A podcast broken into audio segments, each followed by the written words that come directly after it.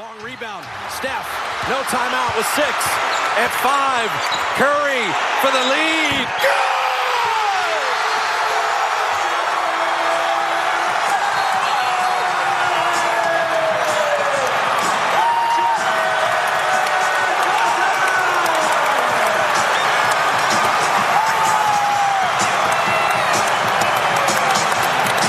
That's why you shoot it.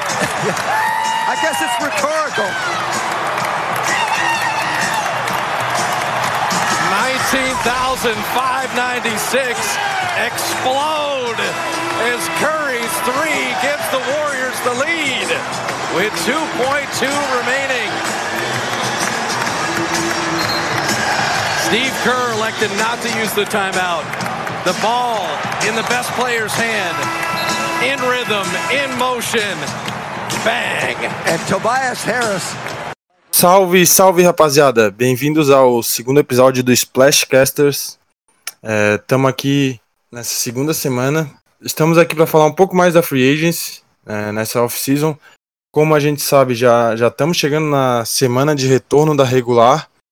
E para esse segundo episódio, eu tô com ele novamente aqui, Rodrigo Aires. Boa noite, pessoal. Uma honra fazer mais uma vez parte aqui do, do podcast. Podcast basquete, né? Que é uma coisa que, apesar de assistir bastante e falar até bastante, raramente gravei sobre, eu falei seriamente sobre, então uma boa experiência aqui para falar um pouquinho de NBA. Grande Aires. Começou como um, um convidado e vai acabar se tornando fixo aí pra gente pro futuro, quem sabe. e hoje, é, fazendo a primeira participação aqui, em breve também deve fazer outras, porque esse também sabe muito. Vitor Emanuel. Boa noite, Vitor. Boa noite, Rodrigo. Bom dia, boa tarde, boa noite a todos. É, queria agradecer aí pela oportunidade, pelo convite.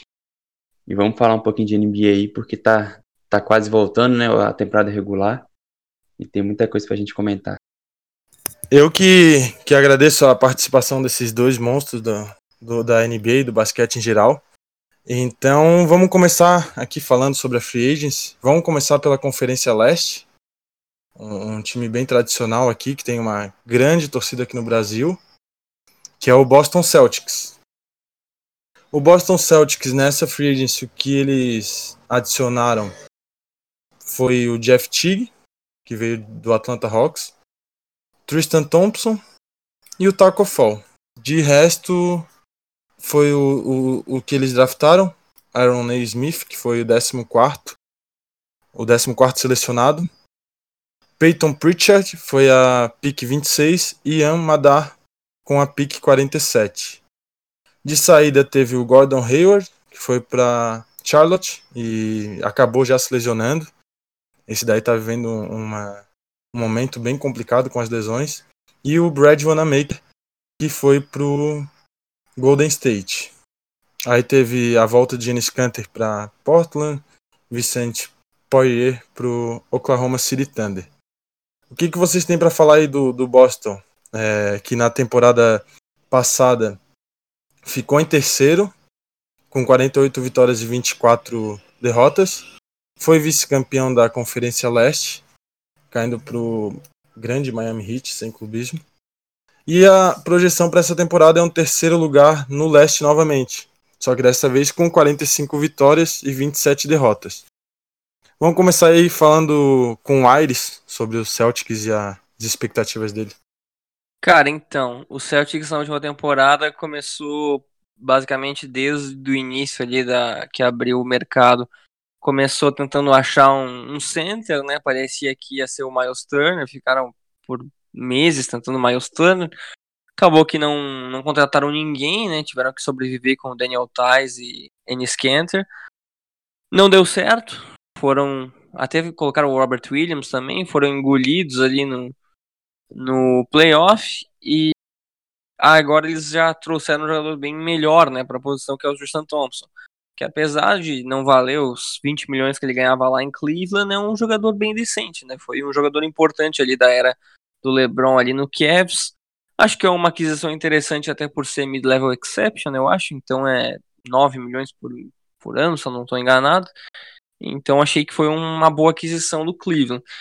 O que perde bastante é que perdeu o Gordon Hayward de graça, né? Porque ele ele na casa fez uma sign and trade, ele conseguiu uma trade exception, mas nada muito demais, porque dizem, né, os rumores que o Pacers teria oferecido antes do Gordon Hayward operar do, do contrato dele, teria oferecido Miles Turner e Doug McDermott. Para mim seria um pacote bem interessante pelo Charlotte, para o Celtics, porque o Miles Turner é mais novo e conseguiria já se firmar ali na posição de center do time, ou até como talvez um power forward, dependendo do que o Brad Stevens faria. Então achei até bem ruim, né? Porque tu perdeu o Gordon por praticamente nada, né? Porque aparentemente eles pediram o Oladipo, que era óbvio que o Pacers não ia aceitar. Então achei que foi um foi uma free agency ok do Celtics supriu o center, mas não ganhou nada com o Gordon Hayward, aí assinou com o Jeff Tick, já agora na preseason tá fazendo um monte de pontos, já sendo uma peça importante que vem do banco. E todo mundo esperava que fossem trocar, né, as picks 14, 26 e 30, que eram as três picks que o Celtics tinha, que eram as picks do, se eu não tô enganado, era uma das picks era do Grizzlies, aí tinha a própria, acho que é do Celtics, e aí tinha mais uma que era a trigésima, que eu não sei de qual time era. E aí a trigésima, que era uma das mais promissoras, né? Que era o Desmond Bain, acabou indo pro Grizzlies, né? Porque eles trocaram a última pick, em vez de trocar as três picks por alguma coisa mais produtiva. Não, não conheço muito o Aaron Nesmith, já vi bons comentários sobre ele, mas nada muito espetacular. O Peyton Pritchard, eu posso te confessar que eu não tenho nenhuma noção de quem é. E o Ian Madar, menos ainda. Então, foi uma off-season ok do Celtics, acho que ainda é longe de brigar pelo título, acho que não consegue nem brigar pela conferência. Acho que talvez chegue numa final de conferência, mas acho que não não vence não. E título acho que não é para agora, mas tem peças interessantes, né? Jason Tatum vai evoluir mais, Jalen Brown vai evoluir mais. Tem o próprio Max Smart, o próprio Kemba Walker, são bons jogadores. Acho que acho que o time ele vai tentar fazer alguma move para melhorar ainda, mas é um bom time que fez um mercado só ok. É, e ali no final, né, tu falou é, do, do Kemba Walker, que foi um cara que criaram bastante expectativa para ele em Boston, né? E ele fez um, um playoff bem abaixo do que se esperava, pelo que ele vinha apresentando em Charlotte. Mas tinha aquilo que muita gente falava, né? Que ele não tinha ainda essa experiência em playoff porque o Charlotte não alcançava é, nenhum playoff. Mas tem essa questão, será que essa temporada ele vai melhorar, vai levar o Celtics mais longe? Eu tô com um pouco de expectativa aí para ver o que, que ele vai apresentar para essa temporada aí. E tu, Xará, o que que fala aí pra gente? Bom, o, o Celtics, ele... É, a, a, não dá para dizer que a free agency dele foi boa, porque você perde um, um, um, cara como o Hayward, que apesar de ter se decepcionado até por conta das lesões no, em Boston, é um cara que te garantia ali saudável, beirando os 20 pontos. E seria um, um, uma boa opção vindo do, vindo do banco. É, partidas importantes, é um cara que já teve temporada de All-Star. Então, se você perde ele e não, não traz nada de volta na troca, ou no máximo a, a, a trade exception, mas é, assim, você perdeu o cara praticamente de graça, um, um jogador do nível do, do Hayward. É, mas dentro do, do, do, que o Boston poderia fazer, até eu, eu, eu, gostei do Tristan Thompson e do Jeff Teague, principalmente, porque você traz mais uma opção ali para substituir o Kemba quando ele não estiver jogando. Acho ele melhor do que o Anamaker, apesar do Anamaker ter feito uma, uma boa bolha, principalmente. É, teve bons jogos após a, a volta, mas acho o Jeff Teague um cara mais experiente, um cara mais pronto, um cara mais preparado para ser essa, essa substituto mais mais importante, mais produtivo do, do Kemba Walker. E o Tristan Thompson, eu prefiro ele ao, ao Ennis Kenter, porque é um defensor melhor, é um cara que pega muito rebote, teve anos muito bons no, em Cleveland, foi importante no, no, na época do, do LeBron, como o Rodrigo falou. É, teve um ano bem honesto na última temporada, é, liderando esses jovens do, do Cleveland, sendo um bom exemplo para eles. Então, eu acho que melhora a posição de, de center. Mas acho que perde um pouco de profundidade com a saída do Hayward. E, e sobre o draft, eu conheço muito pouco dos jogadores, mas é, vamos confiar na capacidade do Boston em draftar bem, né? Porque nos últimos anos acumulou boas escolhas. E falando em escolhas, a, a expectativa do Boston para disputar um título da conferência é, é a constante evolução de Jalen Brown e principalmente do Jason Tatum. Porque eu ainda vejo a, abaixo do Heat, que, que venceu ano passado, vejo abaixo do Nets, e acho que ali tá brigando com o Sixers agora, porque eu vejo o Toronto um pouco abaixo. Então, é um time que eu acho que pode brigar pelo título da, da Conferência Leste, mas vem no, no segundo pelotão. Agora, título da, da, da Liga, acho que ainda não é a hora, mas o time tá, tá indo no, no, no caminho certo e pode aproveitar e fazer um move no meio de temporada, né? Pegar algum jogador ali, é, um All-Star, um, um quase All-Star de algum time fraco que, que já esteja abandonando a temporada, um aspirante, alguma coisa assim, e tentar dar o sprint final rumo ao título. É, e muito bem lembrado, onde de o Celtics fazer um bom trabalho com, com as peças que eles draftam, até por um exemplo bem recente que é o próprio Jason Tatum, né? O cara chegou, já fez um grandíssimo ano de rookie. Foi, porra, ele fez um, um playoff mesmo muito bom, cara. Até no segundo ano ele não conseguiu repetir aquilo porque também era bem difícil, o pessoal até ficou meio decepcionado, mas é normal, né? Mas Jason Tatum, um grandíssimo, grandíssimo futuro aí para Boston. Inclusive, acho que vai levar ele, eles a algum título aí no futuro. Então, acho que por Boston é isso acho que encerrou. Tem alguém tem mais alguma coisa para falar? Vamos pular então pro Brooklyn Nets. Brooklyn Nets que é outro time que tá muito forte. Já empolgou pelo pelo primeiro jogo de Kevin Durant e Kyrie Irving. E o que eles trouxeram nessa off-season no draft foi Red Perry, que foi a pick 57. Bruce Brown veio numa troca ele veio de Detroit. E Landry Shamet também veio por troca do Clippers. E o Jeff Green. De jogador que saiu, teve bastante, bastante nome, mas mas que a gente pode falar assim por cima seria Zanamusa, foi na troca de Detroit ali, que veio o Bruce Brown. Garrett Temple pro Bulls. Jamal Crawford Tyler Johnson, Wilson Chandler e alguns outros nomes aí. Mas o que, que vocês acham aí, o Nets, com esse primeiro jogo de Kyrie Irving e Kevin Durant? Eles vão voltar muito brabo, cara.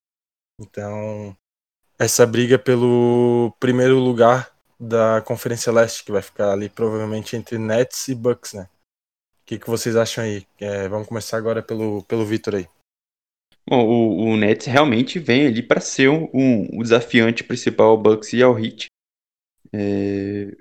Mas eu prefiro esperar um pouco é, para ver como o Duran volta, se volta no nível que estava antes, porque o cara teve a pior lesão que o jogador de basquete pode ter, né? Vamos ver como é que vai ser o encaixe com o Irving. Mas o elenco do, do Nets é muito forte. É, a, a Free Agency foi um, foi aceitável, né? Não tinha muito o que mexer. Era importante não perder alguns dos, dos coadjuvantes importantes do time e não perdeu. Talvez ali só o Muso e o Tempo foram, foram jogadores é, mais utilizados que saíram. Mas gostei da contratação do Jeff Green, um cara que vem sendo muito útil em contenders há algum tempo. O Lance Shemet eu acho um, um, bom jogador de, é, de segunda unidade, um ótimo chutador. Bruce Brown, um jogador interessante, experiente também. Então, vem para ser um, um, desafiante ao título, sem nenhuma dúvida. É, se encaixar o Irving e o Duran, principalmente, voltar bem, é um candidato ao título, ao título muito forte, porque você vai ter provavelmente ali o segundo, terceiro, um top 4 de melhores jogadores da liga no seu time. E tem um elenco em geral muito forte, né? É, de Wind, é, Caris Levan, Jarrett Allen, Joe Harris, Troy, é, Prince.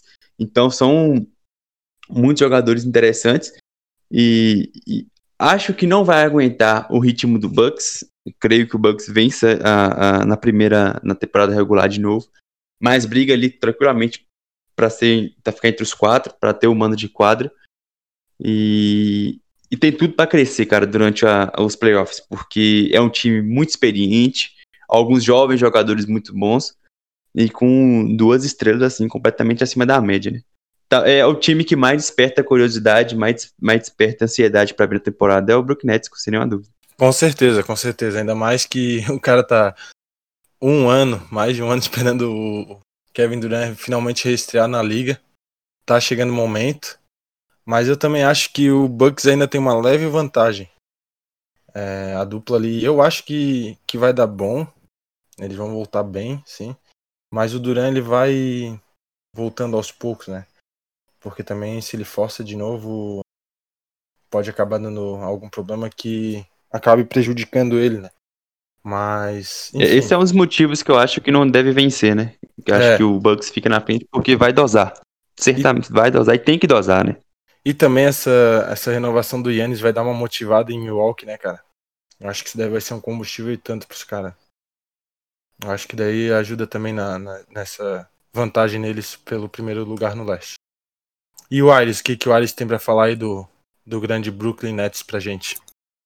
Cara, o Brooklyn Nets ele vem pra uma temporada que eu também tô bem curioso, porque na última não teve o Durant praticamente não teve o Kyrie Irving, né, que ele parou de jogar. E aí teve um retrospecto parecido com 2018-19, quando o D'Angelo Russell carregou o time pro playoff, foi bem parecido o desempenho. Também classificou em sétimo e acabou caindo sem muito. sem pestanejar, né? Cara, o que, que eu tenho para falar do Brooklyn Nets? As aquisições da temporada, basicamente, dá para chamar de aquisição o Kevin Durant, né, que não tinha jogado na última. O Bruce Brown é um cara bom defensivamente, acho que vai ser mais útil que o Musa, talvez ganhe alguns minutos na rotação, mas não sei até que ponto. Eu gostei do Landry Shamet, porque o Landry Shamet não veio de uma grande temporada no Clippers, mas no Sixers ele surgiu muito bem e é um bom chutador. Acho que o Nets vai precisar de um bom chutador como ele no elenco. Acho que faz sempre bem. E trocaram por uma pique de décima, acho que era décima nona. Então não foi nada demais o que deram por ele. Eu tô curioso porque esse é um dos potenciais times para trocar pelo James Harden, né?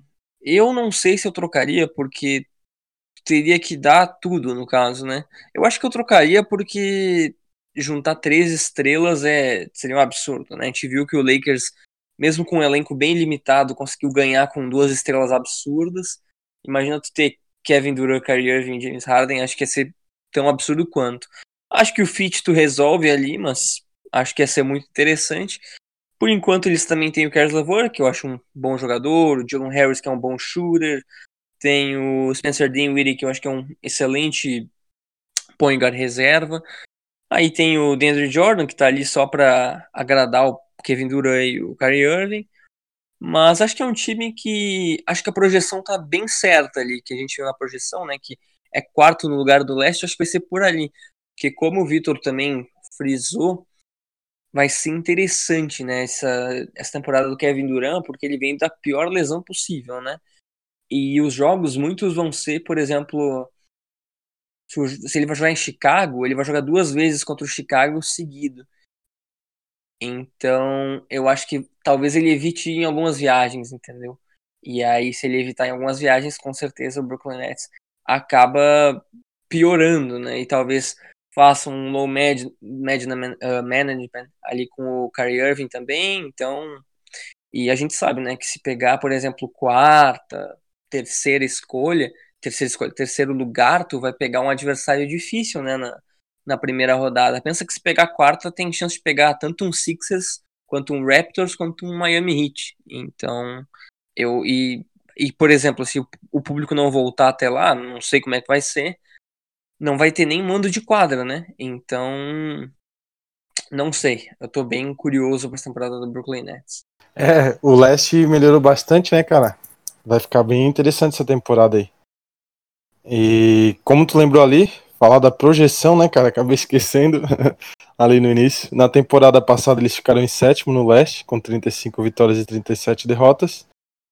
A projeção para 2020 e 2021 é quarto colocado com 42 vitórias e 30 derrotas. E eu acho que essa projeção, para mim, vai ser mais ou menos isso aí. Acho que eles vão acabar ficando ali até pega um mando, mas ali por quarto colocado mesmo. Aí tem a chance de pegar um Celtics, um hit, como o Aires falou, né? E aí a gente vê se os caras estão prontos mesmo. Apesar de que eu achar que se o, o Duran se recupera totalmente, volta a jogar o melhor dele até os playoffs, aí pode ir longe, né, cara? Porque aí a, a colocação não, não importa tanto. Quando o cara quer decidir. Então, em Brooklyn é isso. Acho que fechou. Agora a gente vai para Orlando. Vamos falar do Magic. O Magic também ter feito uma, uns jogos de pré-temporada interessante. Os dois primeiros que eu assisti com contra o Atlanta Hawks eu achei bem interessante. O Markel, Markel Fultz voltando a jogar bem, principalmente na segunda partida. É um cara que, pô, eu torço bastante por ele. E sobre as movimentações, o Orlando Magic se movimentou pouco. Draftou o Cole Anthony com a 15 pick. E trouxe Dwayne Bacon, do Charlotte Hornets. É, o Bacon também fez uma grande partida, muito bem no segundo jogo contra o Atlanta. E de saída também foram poucos jogadores de Jay Augustin, que foi para o Bucks, Wes Windu para o Mavs, Melvin Frazier Jr., BJ Johnson e Vic Law. Esses continuam free agent. É, na temporada passada, o Magic ficou em oitavo no leste, com 33 vitórias e 40 derrotas. Na temporada atual, a projeção é um pouco abaixo da passada. É, décimo colocado no leste, com 30 vitórias e 42 derrotas. O que, que tu acha desse, dessa projeção para Orlando, Rodrigo? Cara, a minha projeção é que o Orlando tá só atrasando um rebuild, porque é isso que vai acontecer uma hora ou outra. Não tem muito o que fazer com esse elenco, assim. Tu vai lá e drafta o Cole Anthony, que era um cara bem promissor, mas que caiu bastante no draft. Ok, mas para que draftar o Cole Anthony se tu já tem o Markel Fultz, que é tão jovem quanto? Não vejo sentido, não vejo nenhum sentido. E tem uns contratos de uns caras bons, mas tipo, só bons, tipo, o Terence Ross é um cara decente, o Evan Fournier é um cara decente, o Aaron Gordon é bom, o Jonathan Isaac tá lesionado, o Mobamba não, não cumpriu o que esperava também por falta de oportunidade, o Vucevic é um bom jogador, mas é isso aí. E agora com o leste ficando mais difícil, com o Wizards, por exemplo, se tornando uma das potências ali do leste para pegar uma sétima, oitava colocação, e com o Nets com o Kevin Durant, cara, não vai sobrar vaga por Orlando. O Orlando vai pegar play-in e vai cair. Então, eu acho que é questão de tempo eles se desfazerem.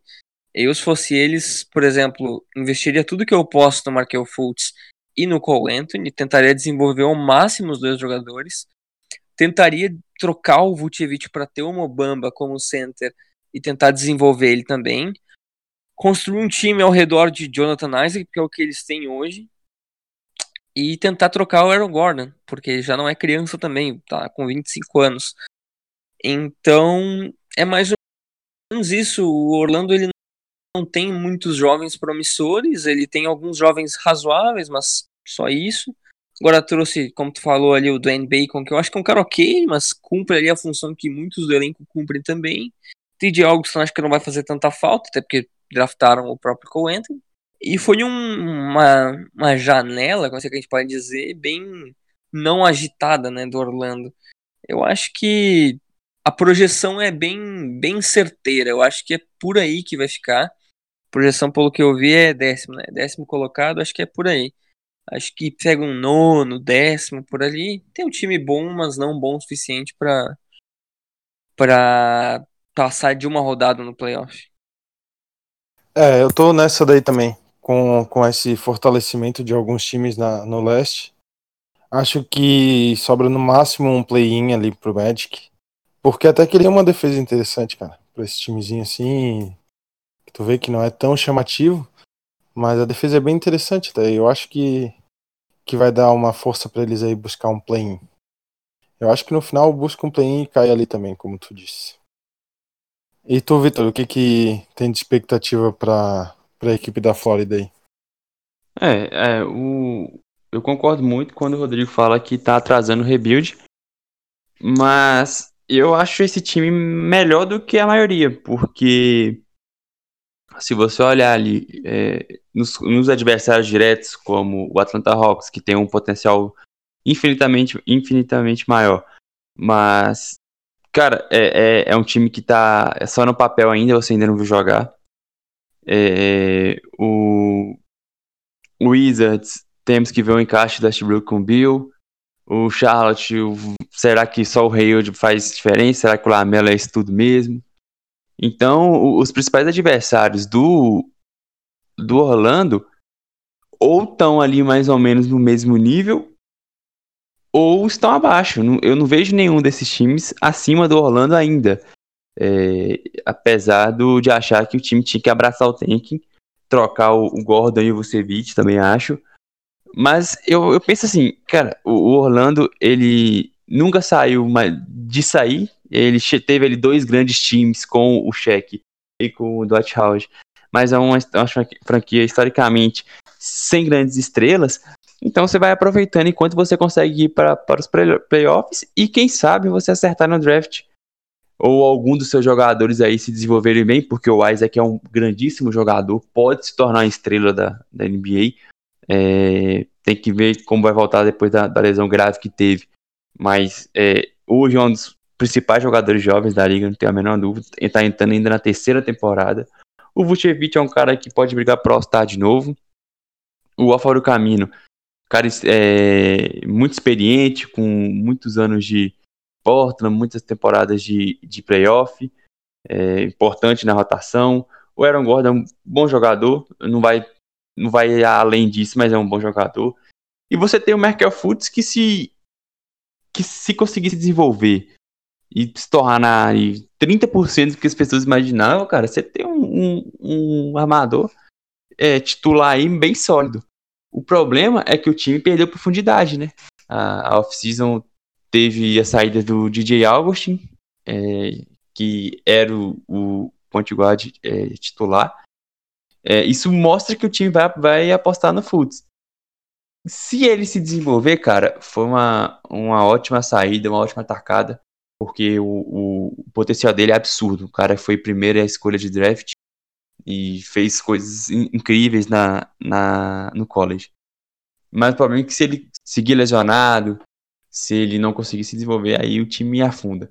Acho que vem para brigar ali para sétima ou oitava posição novamente. Acho que mais ali com cara de oitavo tá no bolo, cara. Tá no bolo para ir pro playoff, mas aí não vai passar da primeira rodada. Seja qualquer um adversário, vai, vai ser eliminado da primeira. É, voltando ali na questão de, de do, do rebuild que eles estão atrasando, é porque, pô, também tem que entender que os caras não tem muita tradição de playoff, eles têm que aproveitar ao máximo, né? Cada joguinho. Então, os caras vão atrasar o máximo que puder aí. Qualquer joguinho de playoff é festa em Orlando e quase um título. e por aqui eu acho que é só, cara. Vamos para a última franquia do leste, que é uma franquia que eu acho que vai vir interessante também. É, apesar de que teve aí a, a, possibilidade, né, da, de uma troca bem interessante aí, mas que eu acho que não, não vai rolar. Philadelphia 76ers. O Philadelphia ele trouxe no draft Tyrese Maxey, 21ª pick, Isaiah Joey, pick 49, e Paul Reed com a 58ª escolha. De troca, trouxe Danny Green, do Los Angeles Lakers, campeão, Terence Ferguson, Seth Curry e Tony Bradley, do Utah Jazz. Teve também Dwight Howard e Ryan Broekhoff. De saída teve o Al Horford saindo para Oklahoma City Thunder. Josh Richardson foi para Dallas e Zaire Smith para o Detroit Pistons. Esses por troca. Aí teve a saída também de Alec Burks, Raulzinho, Kyle O'Quinn e Glenn Robinson III. Raulzinho que inclusive já fez a estreia pelo Washington e chamou bastante atenção. É, vamos à projeção de Filadélfia, que na temporada passada ficou em sexto no leste, com 43 vitórias e 30 derrotas. A projeção eu achei um, um pouco bastante otimista. Segundo colocado no leste, com 46 vitórias e 26 derrotas. Aí eu já achei um pouquinho exagerado. Acho que o que Philadelphia vem para para buscar um quarto, quinto colocado para ali. E vocês o que acham? Vamos começar pelo pelo Vitor aí. É, eu acho que o, que o Philadelphia vem para fazer uma temporada bem melhor que a passada. Talvez seja a maior decepção da temporada passada. Mas também acho que segunda, segunda posição é um pouco exagerada. Ou não, se dependendo da, da, da troca que surgir aí o rumor de James Harden, James Harden no. Aí se rolar, cara, eu acho que o time vem para ser entrar no bolo ali com Heat, Bucks e Nets como os quatro favoritaços da, da conferência. Na troca Harden e Simmons, isso? Isso. Eles perdendo o Simmons e ganhando Harden. Sim, acho. Acho que sobe, sobe bastante de, de patamar, porque o encaixe entre Simmons e Embiid é uma coisa muito complicada, cara. Não tem jeito. É, acho bem, bem problemático. Não sei, pode ser que dê certo um ainda, mas a gente viu que é bem complicado. E o James Harden, assim, ele ganha jogos, cara. Ele ganha jogos. Pra playoff é outro papo, mas, mas pra temporada regular, acho que vem ali pra ficar no top 4 ali consolidado e brigando sim pela, pela liderança com o Bucks. O, a off-season foi boa, assim, é, entre aspas, né? Porque você consegue se desfazer do Al Horford é, pro OKC, mas perde o Josh Richardson, perde o Zaire Smith, perde o Alec Bucks, perde o Raulzinho, perde o Glenn Hobbs III, então você perde muitos jogadores que tiveram espaço na última temporada, mas também se movimenta, né? O, o Danny Green vem com para ser uma opção defensiva boa e um bom chutador de três, é uma coisa que o time precisava, assim como o Seth Curry, que para mim é um dos cinco melhores é, chutadores de três da liga. Então, você melhora o, o que o time mais precisava na, na última temporada, que era que era esse chutador de três, agora está tendo opções, e com o Harden seria mais uma opção. É um time que era um, tem um elenco forte, teve um elenco muito forte, mas falta, faltava esse, esse espaçamento. E você traz o Terence Faxon, que vem de temporadas interessantes no, no OKC, acho que, que vale ali para a segunda unidade. E traz o Dwight Howard, que fez uma ótima temporada pelos Los Angeles Lakers. E e é uma melhora considerável ali para ser um, um, um, banco do Embiid. Hoje, no cenário atual, vejo ele em quarto ou quinto no, no leste. Com o Harden, acho que vem para top 3 e brigar pelo, pela melhor campanha. É, ali na, na questão da troca do Harden pelo Ben Simmons, como tu falou ali na, na, na relação entre Simmons e Embiid, eu acho que essa troca poderia ser bom para o Simmons, para Filadélfia. Então acho que eles vão pensar bastante nessa questão aí.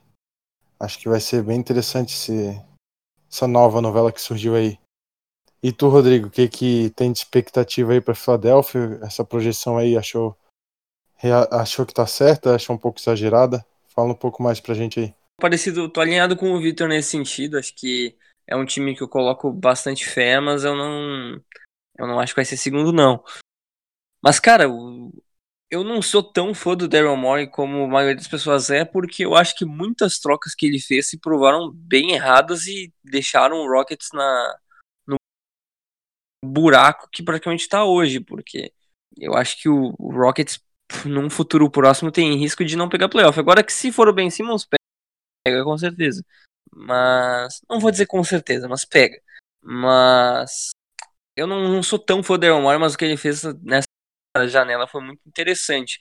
Porque ele é um cara que adora shooters, né? Só olhar aqui que era lá em no Rockets, né? O small ball era literalmente todo mundo chutando a qualquer hora possível. Então, ele trazer o Danny Green numa troca que ele levou o contrato horroroso do Al Horford para o OKC foi muito bom, né? Porque ele só deu uma pick de 2025, que provavelmente o Sixers ainda não vai ser um time ruim, porque eu tô projetando que até lá ao menos o Joe Embiid vai ficar. Então, Eu não acho que vai ser lottery, por exemplo. O Tyrese Max é um cara que muita gente falou bem ali no draft, acho que foi para 21 primeiro, tá bom.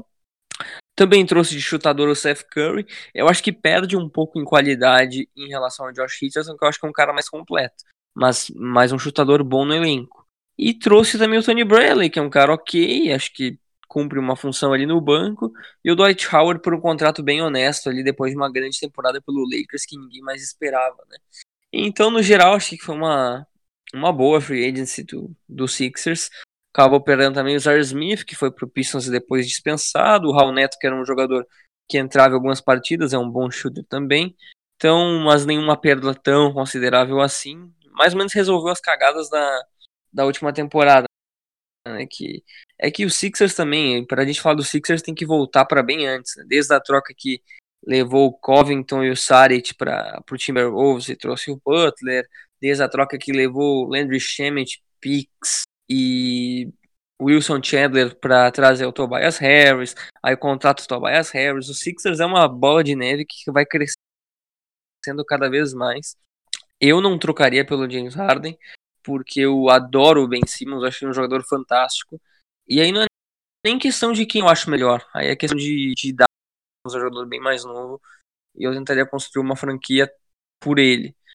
Não acho que o Harden no Sixers faz o Sixers se tornar imediatamente um contender. Mas. Mas vamos ver. Talvez. Vai, vai saber, né? Não sei. Mas acho que sem Harden pega quarto ou quinto, com Harden pega terceiro e acho que cai na segunda rodada dos playoffs, forçando muito. Se tiver muito inspirado, talvez numa final, mas acho que não ganha a conferência, não. Você tentaria fazer uma, uma franquia em torno de Simmons e Embiid? Com certeza. Com certeza. Sem nenhuma dúvida. Eu acho que não dá certo, não. É, então, cara, e eu tava pensando aqui, pô, eu, eu acho que ia ser bem interessante Ben Simmons em Houston, cara. Se o Wall e o Cousins manter o basquete que eles estão demonstrando, né? Que se aí monta os três, cara, eu acho que, porra, ia ficar uma franquia interessante o Rockets. O Philadelphia já ia ficar forte também, mas eu não ia esperar muita coisa assim. Ah, mas o Rockets ainda tem muita incógnita do Wall e do Cousins, né? Apesar de que eu torço muito para que eles dê certo. São dois jogadores que eu gosto muito. Então acho que pelo leste fechou. Tem mais alguma coisa para falar de alguma franquia? Qualquer outra franquia do leste, inclusive. Podemos passar já pro oeste. Pode passar. Fechou então. No oeste a gente vai começar com a equipe de Luquita, o Dallas Mavericks. O Dallas que no draft trouxe Josh Green na pick 18, Tyrell Terry, 31ª pick, e Tyler Bay com a pick 36.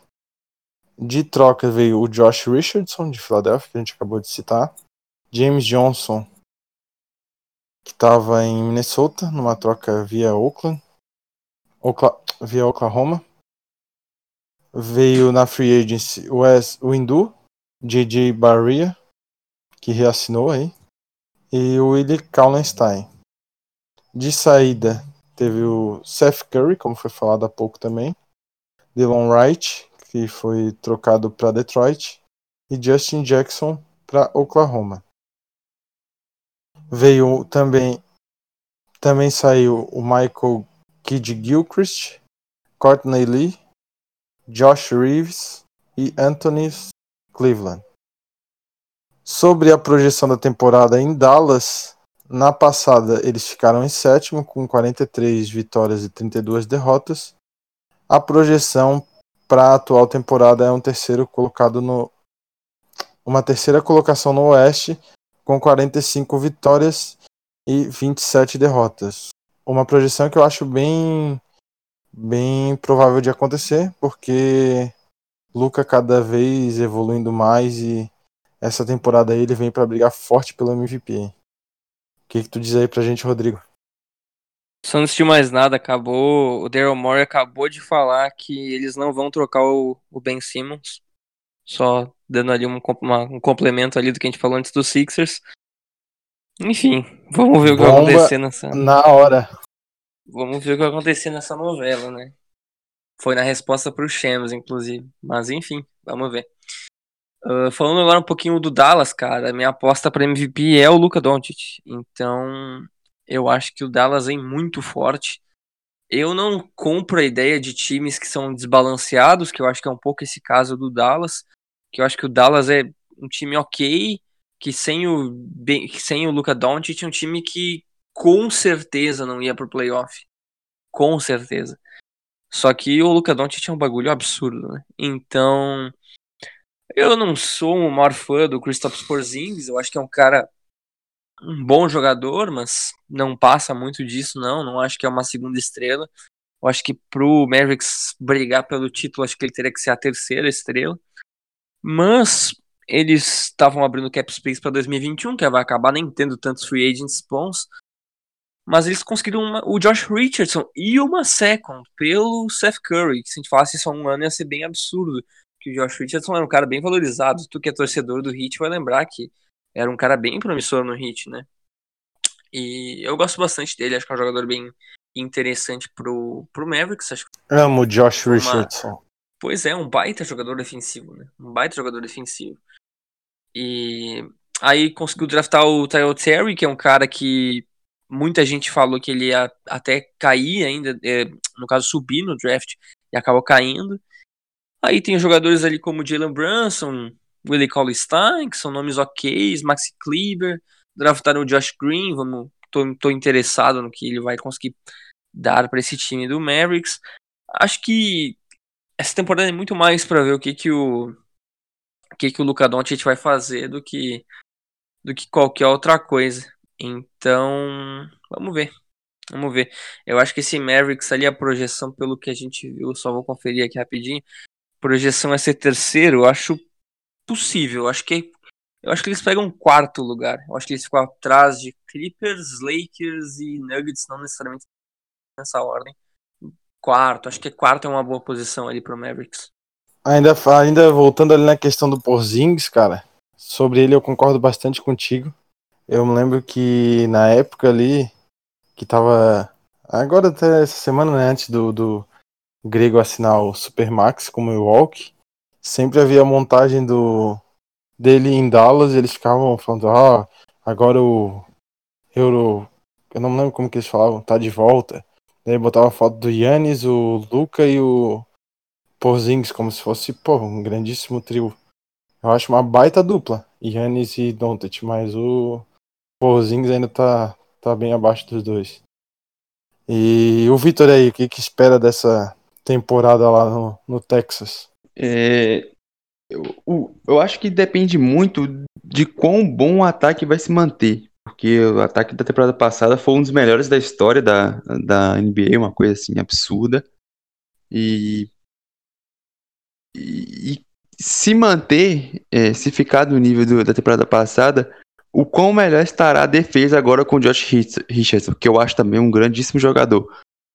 É, eu acho que terceiro para esse, esse Dallas é um pouco acima do que eu espero, mas vem ali para brigar por mando de quadra nessa temporada, porque é igual, igual o Vitor falou no início.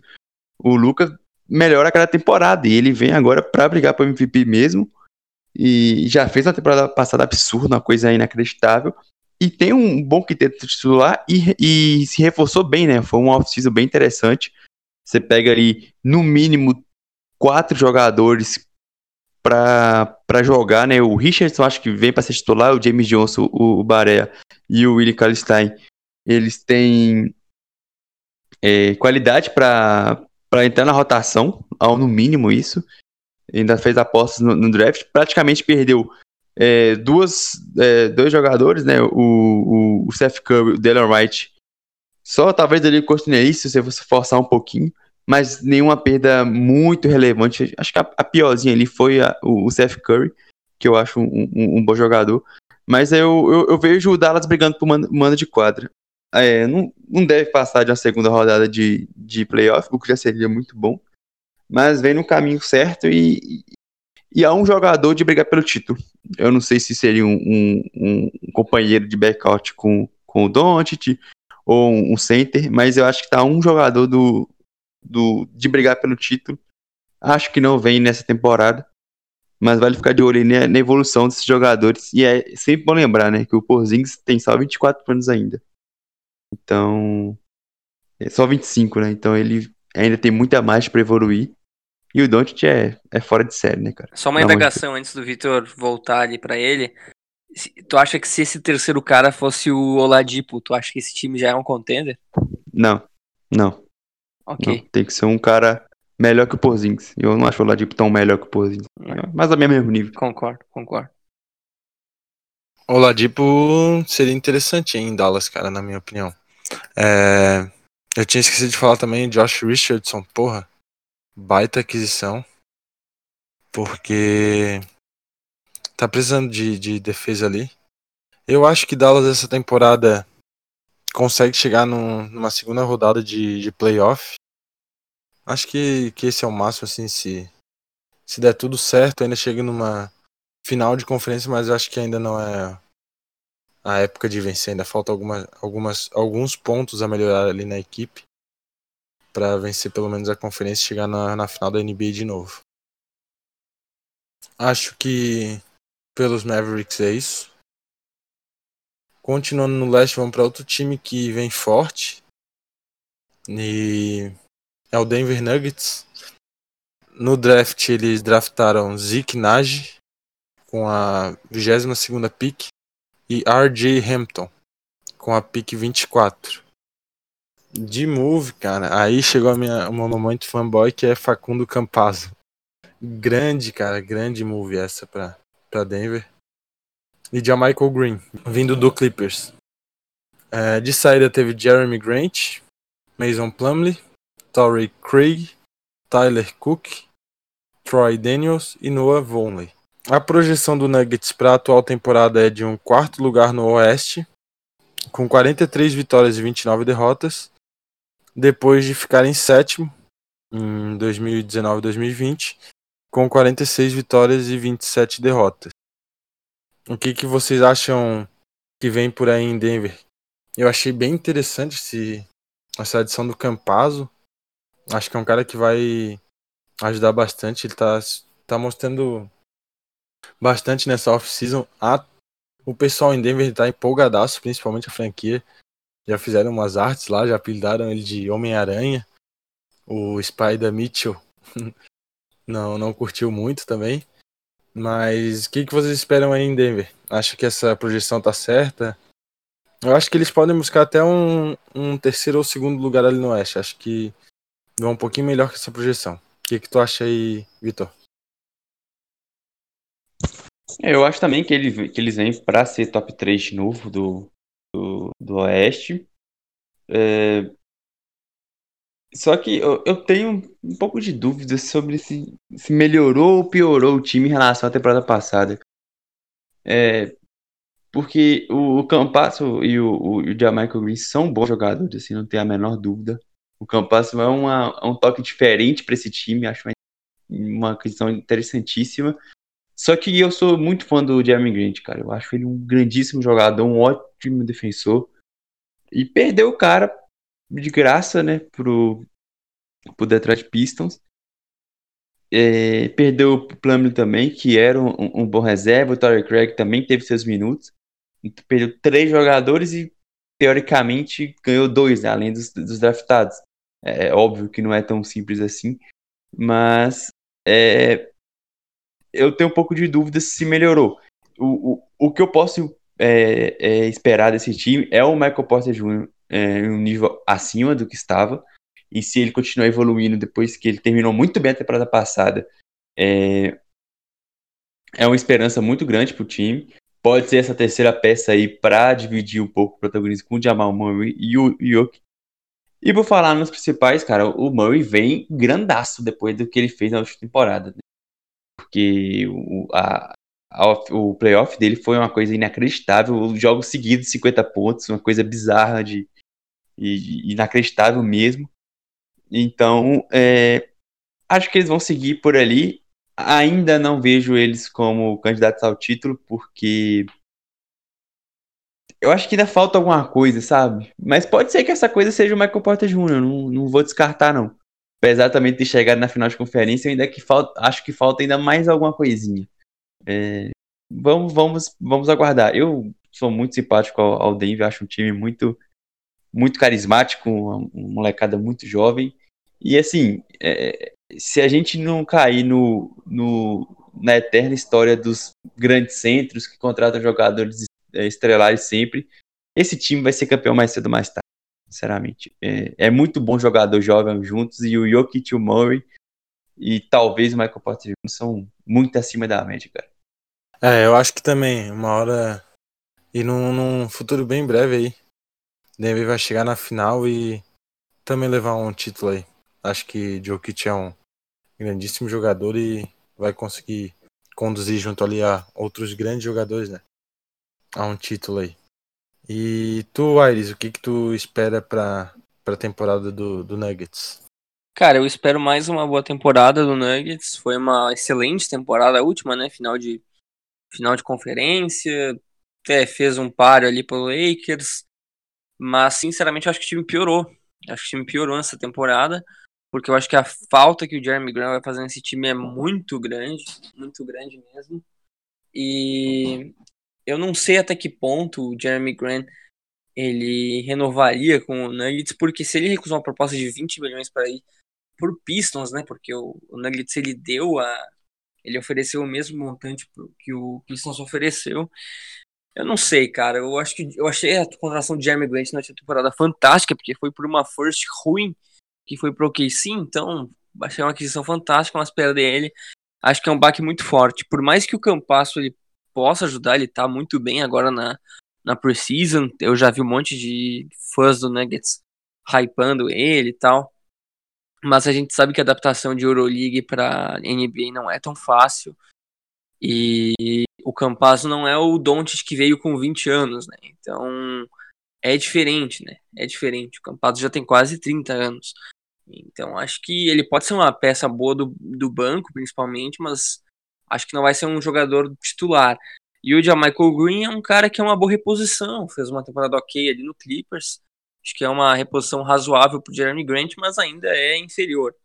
Eu gostei do draft em relação ao RJ Hampton, que veio numa troca gigantesca, que o Nuggets acabou pegando o RJ Hampton. O RJ Hampton era um dos caras mais cotados para ir para o top 3 quando começou o mock no começo da NCAA. E aí ele foi caindo, caindo, caindo, foi pra 24 mas ele é um bom jogador que tem bastante potencial ainda. Assim como era o Michael Porter Jr., né? O Michael Porter Jr. foi draftado nesse estilo, porque eu lembro que o Bulls podia draftar o Michael Porter Jr. na sétima e resolveu passar pela lesão que ele teve. E aí acabou, acho que, sendo draftado na décima quarta e se tornou um excelente jogador que ele é hoje. E fora as, as perdas para o banco, né, que o Nuggets teve, por exemplo, mais um, o Mason Plumlee saiu também para o Detroit, o Torrey Craig ainda é um cara bom na defesa, foi pro Bucks. Até perdeu ali uns caras que aí já não fazem mais tanta diferença. Mas acho que veio um pouquinho pior. Só que talvez com as evoluções do, do Jamal Murray, como o Vitor disse, que fez uma excelente, um excelente playoff ali, fazendo, sei lá, 50 pontos por jogo nos duelos ali contra o Utah Jazz. Eu acho que esse time vem de novo para mais uma boa campanha. Não acho que mudou tanto mas se mudou, acho que foi um pouquinho para pior. É, o Nuggets vai, vai acabar fazendo uma, uma grande temporada, mas ainda não é suficiente para bater de frente com o Lakers. Né? Eu acho que por Denver é isso. Vamos à penúltima franquia desse nosso segundo episódio de Free Agents, que é o New Orleans Pelicans. É, eles draftaram o Kira Lewis Jr. na 13ª pick. Trouxeram na troca o Eric Bledsoe do Milwaukee Bucks e Steven Adams, que estava no Oklahoma. De free agency eles trouxeram William Hernan Gomes, o Enin Gabriel e reassinaram com Cindarius Thornwell e Brandon Ingram. De saída teve o Drew Holiday na troca pro Bucks, chegou o Bledsoe Darius Miller saiu para o Oklahoma City Thunder.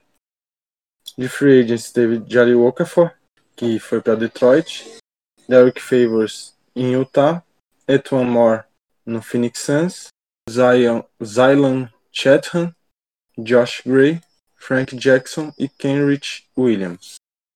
Na temporada passada, o Pelicans ficou em 13º no Oeste, com 30 vitórias e 42 derrotas, e a projeção para a temporada 2020-21 é de 33 vitórias com 39 derrotas e uma décima colocação no Oeste. É, o que que tu espera aí da, dessa nova temporada em New Orleans, Aires? Cara, o Pelicans, o que, que eles fizeram? Eles queriam trocar o Joe Holiday há algum tempo, né, para pegar a maior quantidade de assets possível e conseguiu. Porque trocou por Eric Bledsoe, trocou por George Hill, que acabou indo para o KC, e uma penca de picks, né? Então fez o melhor acordo possível pelo Drew Holiday. Então acho que mais assets nessa, nessa altura do campeonato é sempre bom. O draft do Carol Lewis é uma. Acho que mais um jogador interessante, só que eu me pergunto até que ponto o Lonzo Ball vai ser utilizado, porque é mais um jogador, mais um guard ali para para posição. Só que, cara, o Pelicans ele faz algumas coisas, por exemplo, agora no elenco, como adicionar o Eric e o Steven Adams, tu vai perder espaço do Lonzo Ball, que tem que ser desenvolvido, o Kyle Lewis, que recém foi draftado, e o Steven Adams vai tirar espaço do Jackson Hayes, que é um cara que eles apostavam bastante ali como center. Então, tipo assim, Steven Adams e Eric Bledsoe são boas contratações? São, mas eles querem ir pro playoff? Eu não, não consigo entender. Se eles quiserem ir, beleza, mas mesmo assim eu acho que trava um pouco o desenvolvimento dos jovens. Aí o William Hernan Gomes é um cara ok, o Wayne Gabriel não sei se vai se tornar alguma coisa. Reassinaram com o Brandon Ingram, que era o que tinha que fazer mesmo. E perder, perderam o Eric Favors, né, que voltou pro Utah Jazz, mas como trouxeram o Steven Adams, não faz muita diferença. Uh, o Jelly Walker foi um cara que também teve alguns momentos, mas nada demais. E o resto das perdas, acho que nenhum é tão relevante assim para mencionar. Então, acho que é um time que vai brigar ali pelo play-in. É um time que tem muito elenco, né? Muito elenco. Uma quantidade absurda, né? Só de pensar quem veio do, da troca do Lakers, veio o Brandon Ingram, Lonzo Ball, e Josh Hart, né? Aí se a gente pensar agora da troca do do, uh, do, do Joe Hawley, já veio o Eric Bledsoe, aí veio o George Hill, que já transformaram no Steven Adams quando colocaram uma, uma first. Então, cara, é um time com muita peça, um time com muita peça que trocou basicamente o elenco inteiro, né? Nas últimas duas temporadas. Sei lá, eu tô curioso mas eu me pergunto até que ponto é bom assinar com esses caras mais veteranos quando já tem muitos jovens aí pra posição. É, eu fico me perguntando nisso também. Mas às vezes também, cara, será que não é questão da experiência? Pode ser que eles pensem um pouco nisso, né? Mas acho que não é também uma experiência que vai, pô, ajudar um time bastante, que vai fazer uma temporada surpreendente. Claro que pode, né? Mas é aquela temporada que seria tipo a do Oklahoma ano passado, né, cara? Que acabou chegando no playoff, mas no início da temporada ninguém apostaria de que eles conseguiriam isso.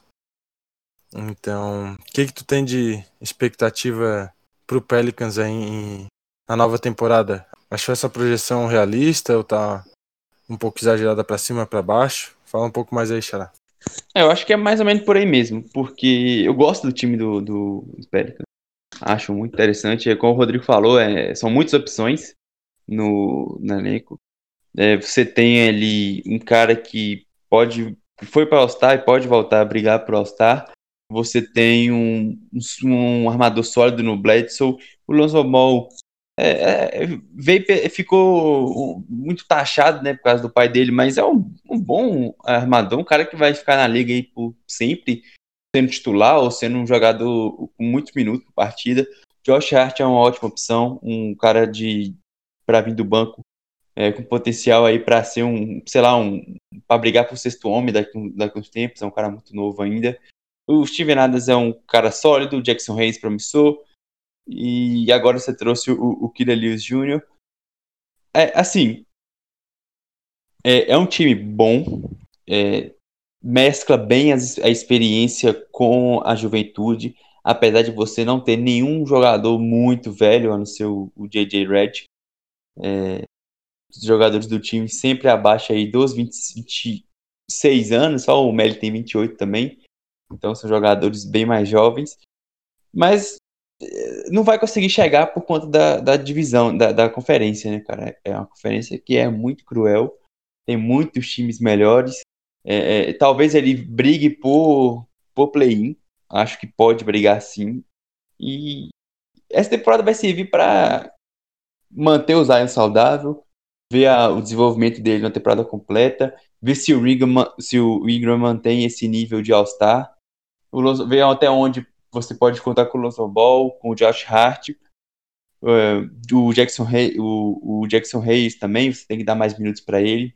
Aí eu concordo com o Rodrigo é, é, na parte de trazer jogadores experientes como o Adams e como o Bledsoe, você já está largando o, o, os seus jovens ou você acha que pode ir para os playoffs? Porque se for para achar que vai para os playoffs, eu até respeito essa opinião, porque talvez possa ir mesmo. Dependendo ali se pega o décimo lugar e se enfrenta um, um Memphis na, que ficou em sétimo, acho que tem jogo. Então, é, vamos acompanhar. É um time que vai ter muita manobra de trocas até no meio da temporada. Vale um pouco que eu falei lá no início é, sobre o Boston, que teria uma, uma trade exception. Pode usar essa trade no, no Adams, por exemplo. É, seria um, algo que eu poderia esperar. Então, eu, eu, eu, vou ver muito jogo do Pelicans, cara, porque o Zion vai estar tá lá, então a gente tem que ver, mas não só ele é, é um time muito interessante ali com, com o Ingram, o Lonzo. É, vamos ver, vamos ver. É, é, outro time que daqui cinco anos vai estar tá brigando forte por título. Acho que vai, porque tem um núcleo bem interessante. É, nessa pré-temporada, o primeiro jogo foi contra o Miami Heat. E inclusive, pô, foi um jogo bem interessante dos caras. O Miami Heat estava com um bloqueio criativo, mas isso jamais vai tirar o mérito dos caras que fizeram o jogo, venceram tran com tranquilidade. O Zion muito bem, cara. A gente vai ver a primeira temporada dele aí inteiro saudável. E acho que ele vai ser um cara de impacto, mas nessa primeira temporada ele ainda vai se adaptar bastante. Na segunda, acho que a gente já vai ver uma evolução gigante nele. Cara, como um torcedor de um time, de uma franquia do Oeste, eu tenho medo do que o Zion pode virar, tá? É. Pior é que ainda bem que ele não é da nossa conferência. Mas também ali na nossa conferência tá com, com o Yannis, né? Que vai dar mais um, uns anos de dor de cabeça. Talvez aí. seja ainda pior. Pensando no longo prazo. então, acho que pelo Pelicans é isso. Tá ali no um décimo colocado é uma projeção bem realista. Acho que vai ser por aí mesmo que eles terminam. E aí, como o Vitor falou, dependendo do, do adversário, dá pra sonhar em passar aí no, no play-in. Encerrar, chave de ouro pro Vitor, vamos falar de Phoenix Suns. O Phoenix Suns que trouxe através do draft Jalen Smith com a décima pick. Chris Paul, grande troca com Oklahoma City Thunder. E Abdel Nader, também do Oklahoma City. De free agents, Jay Crowder, que estava no Ritão, foi lá vice-campeão. Até falaram uma, uma, uns. Teve uns lugares aí falando que o Hit meio que liberou ele pensando numa possibilidade do Grego em, em não renovar com o Bucks e ir pro mercado. Mas eu achei uma boa, uma boa troca para. Aliás, eu achei uma boa adição para o elenco do, do Suns, que também trouxe Etuan Moore, estava no Pelicans, e Darius Saric, que reassinou. De saída teve Ricky Rubio, indo para o Minnesota, através da, da troca ali do Oklahoma. Ty Jeremy foi para o Thunder. Kelly Oubre, que foi para o Thunder e também logo depois já saiu. E Jalen Leckie. De free agents teve Aaron Baines, que está no Toronto Raptors, Jake Diallo, Frank Kaminsky e Tarek Owens. Na temporada passada, o grande Suns ficou em décimo, no Oeste, com 34 vitórias e 39 derrotas. Para a temporada atual, a projeção já é um pouco mais otimista e eu acho que é por aí mesmo. Sexto colocado no Oeste, com 40 vitórias e 32 derrotas. Eu acho que vai ser por aí mesmo, cara. Ali um sexto, sétimo colocado. Acho que Chris Paul e Devin Booker vão, vão trazer um, um jogo interessante aí e busca um playoff ali pro, pro grande Phoenix. Fala mais pra nós aí, Vitor. Pode se empolgar e falar uma meia hora aí. então, cara, é, eu ia falar que chegou a hora do Suns brigar pelo playoff, mas já brigou na temporada passada, né? Ficou a uma sexta do, do Lavan de ir pro play-in, e se fosse pro play-in, ia vencer o Memphis. O time tava numa fase inacreditável. Mas vamos lá. É, então, se fosse no leste, eu cravava aqui pro playoff, cara. Acho que ficaria ali quinto ou sexto. O problema é, tá, é você jogar no, no, no, Oeste. Eu vejo aí tranquilamente cinco times acima, até seis times acima, pra falar a verdade. É, você tem aí Denver, é, o Dallas, o, talvez o Houston, mas Golden State, Clippers e Lakers vejo acima do, do Suns. Então ali com sorte vai para sexto, como, como é a previsão, mas eu acho que vai para play-in, vai para play-in sétimo, na pior das hipóteses oitavo. Acho que tem time ali para ficar entre os, entre os oito, sim. E aí, acho que é favorito se enfrentar Grizzlies, se enfrentar Pelicans. Talvez ali, quem sabe, o time Wolves se encaixar bem. Acho que vem. Acho que o Suns é um, forte candidato a playoff. É, porque assim, a última temporada já passou perto. E a off-season foi boa, cara. O, o Chris Paul, é, apesar da idade, se jogar 50% que jogou na última temporada, o Suns vai playoff, porque ele vai ter mais ajuda do que, do que teve, é, que tinha na UQC, apesar de a temporada ter sido muito boa.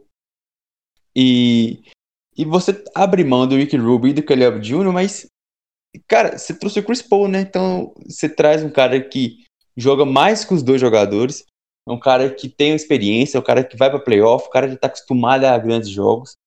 Então, é, eu gostei da troca. Você não abre mão de muitas picks. Você, pô, o, o, o Bucks gastou mais no Drew Holiday, cara. Então, assim, eu não, não tem como questionar muito essa, essa trade. Você precisava de algo para chegar lá, porque você viu que quase foi com o Rick Rubio. Então, se agora você tem o Chris Paul, é, suas chances crescem. É, não, tem, não tem muito o que discutir. E, e, as outras contratações me agradam muito. O Jake Crowder, o Ethan Moore e o Darius Saric é, ficando. É, acho que vem com um elenco bem melhor do que na, na, na temporada passada.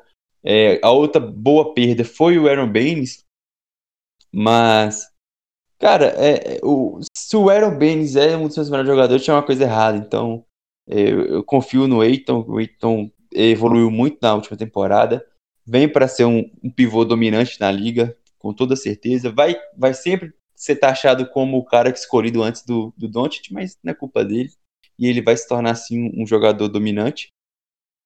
E o Jalen Smith eu quero ver. Eu quero ver. É, os primeiros minutos dele foram ok, não teve nada demais, mas eu também não, não levo muito a sério a, a Precision. Acho que, a, que diz muito pouco sobre o que vai ser a temporada.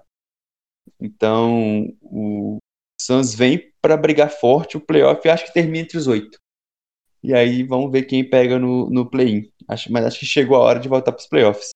Mais que isso aí não, não, não passa também. Vai parar na, na primeira rodada.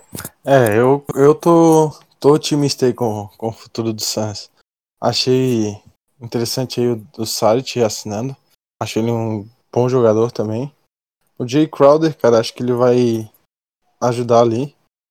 E o Chris Paul, cara. Chris Paul que eu gosto bastante. O pessoal pega bastante no pé, que não tem anel, essas coisas, mas eu acho ele um cara que vai ajudar muito o Devin Booker, cara. Eu acho que nessa questão ele vai ser bem importante ali. O Devin Booker vai conseguir fazer uma boa temporada aí.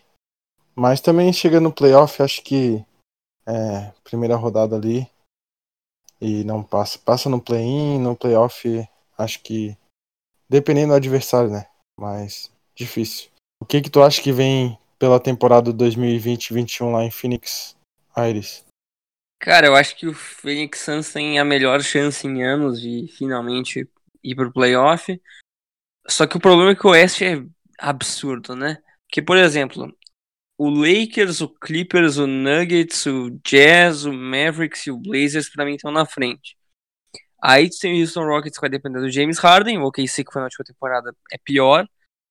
E aí o, o Suns vai brigar com uma e tem o Warriors também com o Curry agora. Então, O Warriors é bem melhor. Pois é, então já eu já elimi- já falei sete times. E aí pra oitava vaga o Suns vai brigar com o Grizzlies, que é um time muito forte, que tem dois jovens muito bons, e com o Pelicans, na minha opinião. Então, eu acho que tem chance de ter mando de quadra ali ficando ah, no play-in pegando o sétimo, oitavo, mas eu acho que pega o oitavo e acho que se pegar o oitavo tá bom já, porque talvez pegue nono, mas eu acho que o oitavo é uma, uma posição interessante. Só que se o Rockets não trocar o James Harden, aí acho que complica bastante, porque aí o time. Porque aí vai, acho que vai ficar com a nona colocação mesmo. E aí, play-in vai ser aquela loucura, né? Porque pode pegar um play-in que, sei lá, o adversário é o Trailblazers. Pode pegar um play-in que o adversário vai ser o Utah Jazz. E, pô, é muito complicado, né? Porque é bem possível que a gente que tenha uma pedreira ali na sétima ou oitava colocação. Mas, cara, eu acho que a troca foi um. Não vou nem falar em tom negativo, mas trocar o Ricky Rubio e o Kelly Oubre, que foram muito bem na última temporada, foi um mal necessário, né? Porque o Suns, eu até falei pro Vitor quando a troca aconteceu, o Suns, ele. O que que ele deu? Ele deu um cara que assinou na última temporada por 19 milhões, que é o Ricky Rubio. Ele deu um cara que foi trocado pelo Trevor Ariza, que era o Kelly Oubre, e deu uma pique protegida de 10 colocações, eu acho, né? Protegida de 10 picks. Então, cara, tu não perdeu tanto. Tu vai assinar dois anos ali com o Chris Paul, que acho que é o que ele tem de contrato ainda. E é um cara que tá ficando velho, é óbvio. Mas a gente viu a evolução que o Shea Gilgeous Alexander teve com ele. E o Booker é bem melhor que o Shea Gilgeous Alexander. Então, acho que ele pode, os dois podem fazer um, uma dupla fantástica ali no Suns. Acho que pode render ah, jogadas espetaculares. E o time é bom, né? O Dan Ayton é muito bom. O, eu adorei a aquisição do Jay Crowder, que é um dos meus jogadores favoritos. Jay Crowder, que estava fazendo uma temporada espetacular pelo Grizzlies, aí foi pro, pro Heat acabou sendo vice-campeão. Então, acho que tá no caminho certo, assim. Não tem muito mais que o Suns podia fazer. Trocou por um dos melhores armadores de todos os tempos, né? Que é o Chris Paul, que mesmo com 35 anos continua sendo um jogador espetacular. Então, Cara, é, é, rapidinho, só, pra, só voltando que você falou sobre o Shai, assim, se o, se o Booker tiver uma evolução relevante, assim, que você olha e fala assim, caraca, o Booker tá melhor, sai de baixo, né, mano? Sai de baixo. ele é o NBA, né? É, A NBA. sai de sim. baixo, porque se- a tendência é ele ainda melhorar, mas é uma melhora, assim, imperceptível, porque ele já é um All-Star, cara. Agora, se você olhar para assim, caraca, o Booker tá melhor. Mano, sai de baixo, porque vem pra 30 pontos. Porque aquela história de, de jogador, de boas estatísticas em times ruins, né? Acabou, cara, acabou. Porque o, o Suns foi muito bem na temporada passada, principalmente na bolha, e é muito bem treinado, mano. Muito bem treinado. O Monte Williams fez um trabalho sensacional na última temporada. Pois é, eu acho que o Suns ele tem um caminho legal. Eu tenho um pouco de medo que porque eu acho que esse time não tem como ser campeão, né? Porque o Chris Paul provavelmente Não. vai ter no final do contrato vai ter 37, então eu acho absurdamente difícil e não acho que a evolução do do, do Booker e do Aiton vão ser para dois caras ao NBA. Mas eu acho que, cara, tem coisas que tu tem que fazer para ao menos deixar tua torcida um pouco animada. Porque não adianta os caras, torcedores do Lakers, torcedores do Warriors, torcedores do, do próprio, sei lá, Clippers, os caras virem falar assim, não, mas tu tá trocando e não vai ter chance de ser campeão. Cara, mercados pequenos é isso aí, velho. É muito difícil construir num mercado pequeno um time vencedor. Então, o Suns voltar pro playoff já é uma conquista. E, cara, a gente viu o que, que vocês fizeram na bolha na última temporada, né? Isso sem o Kelly. Então, cara, sei lá, pode aprontar ainda num, uma- num primeiro round, pode render bons jogos ali no play-in. Na próxima temporada, se o time entrosar bem nessa, pode trazer mais um bom jogador, quem sabe. Então, acho que. O problema é o, o problema é o, é o salário. Pois é, mas eu acho que. é, talvez trocando alguém, mas não sei, não sei. Acho que o Suns ele ele fez o que tinha que fazer. Sinceramente, acho que não tinha muito muito além do que fazer. E ainda tem o Jalen Smith, né? Que eu tô curioso para ver se vai se tornar um, um bom jogador, mas acho que fez o que tinha que fazer. É, o, pra mim, o, o meu medo é ficar fora do playoff, cara. Porque aí vai ser um baque muito grande, entendeu? Sim. Eu tenho, assim, eu. Eu. Eu acho que o time não é favorito para playoff. é, Apesar de achar que chegou a hora, entendeu? Assim, eu acho que chegou a hora, mas não é um time já, assim, favoritaço de playoff. Porque eu consigo enxergar oito times acima do Suns, assim, sem nenhuma dúvida. Sem nenhuma dúvida. Sim, sim. Hoje o Suns entra como o nono melhor time da conferência. E é o que eu te falei, né? Denver, eu, eu- eu- O Suns tá uma troca de, de ir pro playoff e a troca não envolve o Phoenix Suns. exatamente, eu concordo muito. Eu tava conversando ontem. Se o Harden sai do Houston, o Suns é melhor que o que, o- que, o- que o Houston. Assim, eu não tenho a menor dúvida quanto a isso. Mas vamos ver, cara. Eu, eu- pô, É, é, essa questão da troca aí vai ser interessante é, mesmo. e, e assim, mesmo com o Harden, é, o, o Houston, o Houston tem uma chance bem relevante de se implodir, né? Sim, Combinar. sim. Tem, tem. Tem a questão da saúde do, do, do Wall e do Cousins também, né?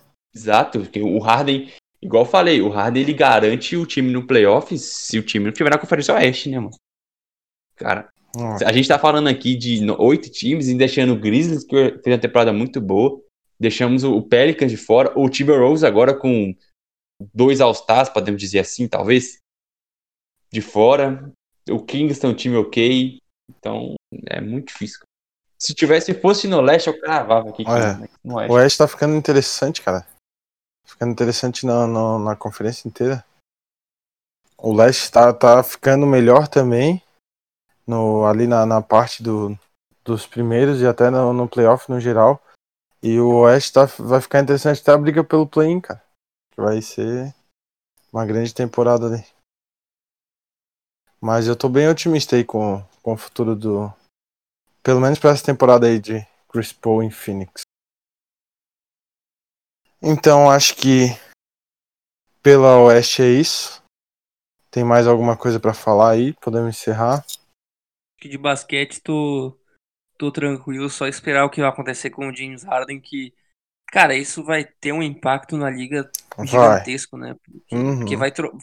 Porque, cara, se ele foi trocado pro Nets, vai mudar muita coisa na Conferência Leste. Vai. Se ele for trocado pro Sixers, Ah, cara, cara. aí acho que muda nos dois times, né? Muda. Absurdamente. Então, Cara, eu queria muito que ele fosse pro Sixers. Pro Nets ia ser esquisito. Tá. Pro Nets seria que desse um- o- uma o pique, uma troca pelo monte jovem. Ou eles querem o Irving. É. É, então, assim, só se der o Irving, É. mas não faz sentido você dar o Irving agora. Se o Irving foi lá, se o sim, Durant é, foi por não lá por causa do, do, É implodir o time, né? É, Implodir a química do time. é. Não é? Não, é. A não ser que o. É porque não, não é nem a química, a não ser que o Durant fale assim, tá, tá Sim. ok então. Mas eu acho que o Durant tá lá por causa do É, Irving. eu acho que o Durant também não É. ia aprovar muito.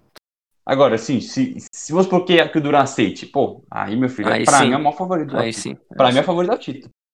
É, aí E, acontece. cara, as médias que, o- que, o- que, o, Uhum. que o Harden faz é o, o Durant.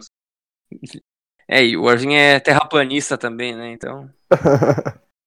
O do Irving é, é difícil, ele joga uma bola legal, mas é difícil defender. Ah, eu, eu não, não gosto muito dele, não. Assim, ele é craque, não tem discussão, mas eu acho ele, sei lá. Falta alguma coisa, sabe? Eu tenho uma, uma dificuldade também em gostar dele, cara. Às vezes até o pessoal meio que olha meio torto pra mim, mas, porra, é difícil, cara. Eu acho que ele, é habilidoso, tem um gigante ball handling, um ótimo ball handling, mas, mas não me convence, cara. Eu, se fosse do Nets, cara, trocaria Irving por Harden, porque o Nets ia ganhar bastante, cara. Então, acho que pelo Oeste é isso. É, como a gente fez no episódio passado, vou fazer agora com o Vitor. Quem que tu acha que vai ser o campeão da NBA, campeão do, da Conferência Oeste, da Leste e o MVP? É, Lakers, Lakers, cara, Nets e o, e o MVP vai ser. Cara, acho que vai ser o LeBron. Vai ser a última dança. E nesse nível absurdo. Aí a gente fecha cada um com um MVP diferente No primeiro episódio, o Anderson tinha falado o Anthony Davis, eu falei o Yannis, o Aires de Doncic, tu três agora foi de LeBron. Não, o Yannis três vezes seguida é pra acabar, mano. Vai, vai acabar. É, Pois essa é, entra no top 25 da história, tá ligado? Ah, já é. É. Cara, um, ó, um, um que eu que agora que eu lembrei, um que pode chegar é o Curry, tá? Mas É. vai depender muito de como o Warriors chega também, né? Eu, agora Clay Thompson Ah, lesionado, aí, sei lá. Vai carregar nas costas, igual o Westbrook. é, foda é a questão do Clay Thompson. Eu acho que o Clay Thompson ainda vai pesar um O Curry pra 30 pontos. É, o Curry faz 30 Pode pontos, né? O problema é. O problema é, tipo assim. Cara, Ah, é, que, é que assim, MVP que fica em sexto, sétimo lugar é bem complicado, né? Tem que jogar ah, muito, é, né, é um cara? time Tem que. que jogar um absurdo. Não, eu acho, eu acho que, o, que, o, que o Curry, se o Curry levar o, o Warriors pra manda de quadra, tem É, tá. É isso que E é sim. um time que pode É chegar lá. que sim. mano. O Curry, é- cara, o Curry é o jogador mais imparável, da- mais imparável É. da liga, eu acho. Porque literalmente ele faz cesta de qualquer Sim. lugar. Literalmente ele faz cesta do túnel da. Sim. Sim, sim. Aquela arquibancada foi muito absurda. cara. É absurdo a nível Ah, Curry. É, não tá. Aquilo lá é. É, então, e tem Draymond Green, tem o Wiseman. Kelly Oubre. tem um, o Wiggs, o Wiggs, Kelly Oubre, É. jogadoraço. Não, o Warriors eu acho que vem também Infelizmente o pra, time é bom. pra, pra uma temporada boa aí, cara. Eu acho que o Curry já vai dar um grande impacto aí nesse retorno. Apesar de ainda ter a falta do Clay Thompson, eu acho que eles vão. E vão ver o Draymond Green, né, cara? Que tá devendo uma bola em um bom tempo. Ah, é, mas o, o Draymond Green tava tirando férias em quadra, né? Agora ele vai. Sim, ele teve uma lesão, entre aspas, que ele só foi pra casa É, e parou de jogar. É, então, o Aires quer dar uma repassada no- nos teus palpites aí no, no episódio passado aí? O campeão tinha sido o Lakers, como que era?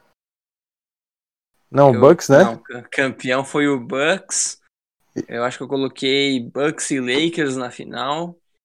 O MVP, o Luka Doncic. Foi isso. Isso, isso foi isso. com o Bucks campeão. E agora com a renovação do, do Yannis, né? Nesse meio tempo aí, ó. Ah, é agora. Agora, agora, tornou é mais agora. real ainda a possibilidade. Fear the Deer. Fear the Deer. Agora vai chegar. Eu acho que o podcast já chegou em Milwaukee, hein, mano. Eles ouviram o palpite do Ares e fechou, mano. Supermax pro grego. Espera, espera. Acho que ia ser muito legal. cara. Muito legal mesmo. Mas, então, por hoje é isso, cara. Agradeço demais a participação desses dois grandes amigos que manjam muito de basquete. A conversa foi boa. Espero que o pessoal em casa goste. A temporada volta na terça-feira, dia 22, com um grande jogo entre Golden State Warriors e Brooklyn Nets, às 9 horas. Meia-noite, tem outro jogo monstruoso Los Angeles Lakers e Clippers, que já se enfrentaram duas vezes nessa temporada aí, duas vitórias do, do Leicão, modo férias e o Clippers titular. Apesar de que o, os reservas vêm fazendo bom, uma boa pré-temporada aí, o, o Horton Tucker aí tem bastante gente empolgada, hein? O cara tá empolgando na pré-temporada aí. Pois é, pois é. E eu pego de surpresa hoje. Eu fui checar ali minha conta no banco e do nada, menos 190 reais que foram pagos automaticamente por League Pass. Então agora eu vou ser obrigado a assistir todos os jogos do Chicago Bulls na temporada. Do nada, cara, do nada. Mas vai ser uma temporada Ai, boa ai. pro Bulls aí, mano. Patrick Williams aí, ó, fazendo bons jogos, Kobe White. Vai ser esse décimo primeiro. Começando levando uma surrinha ali do, do Atlanta Hawks na quarta-feira. Ah, vai ser uma delícia. O Natal vai ser ótimo, né? Tanto o Grêmio quanto o Bulls vão, vão fazer meu Natal ser uma maravilha esse ano. Vai, cara. É. Mas não posso falar muito. No basquete eu sou recompensado, né, cara? Mas no futebol eu prefiro nem falar nada. Ah, eu vou nem falar então, não. É, deixa quieto aí, vamos continuar no basquete que tá mais interessante, cara. Ai, ai. É, mas então por hoje é isso, cara. Valeu, Aires.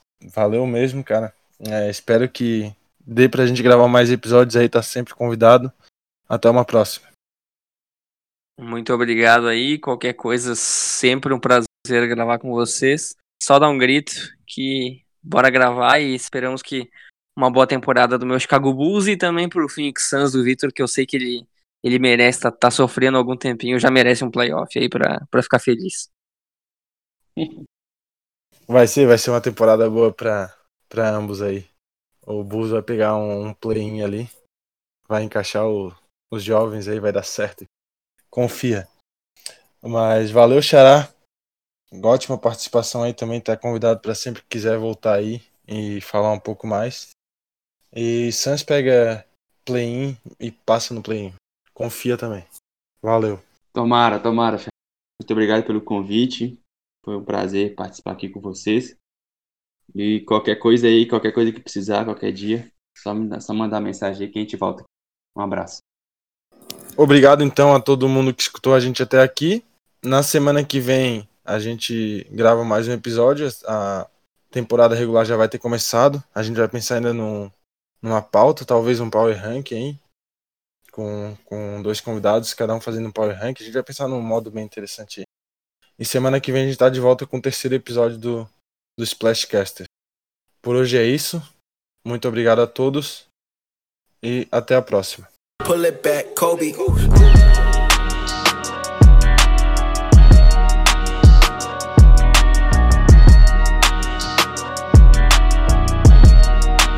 Pull it back, Kobe. Hold up.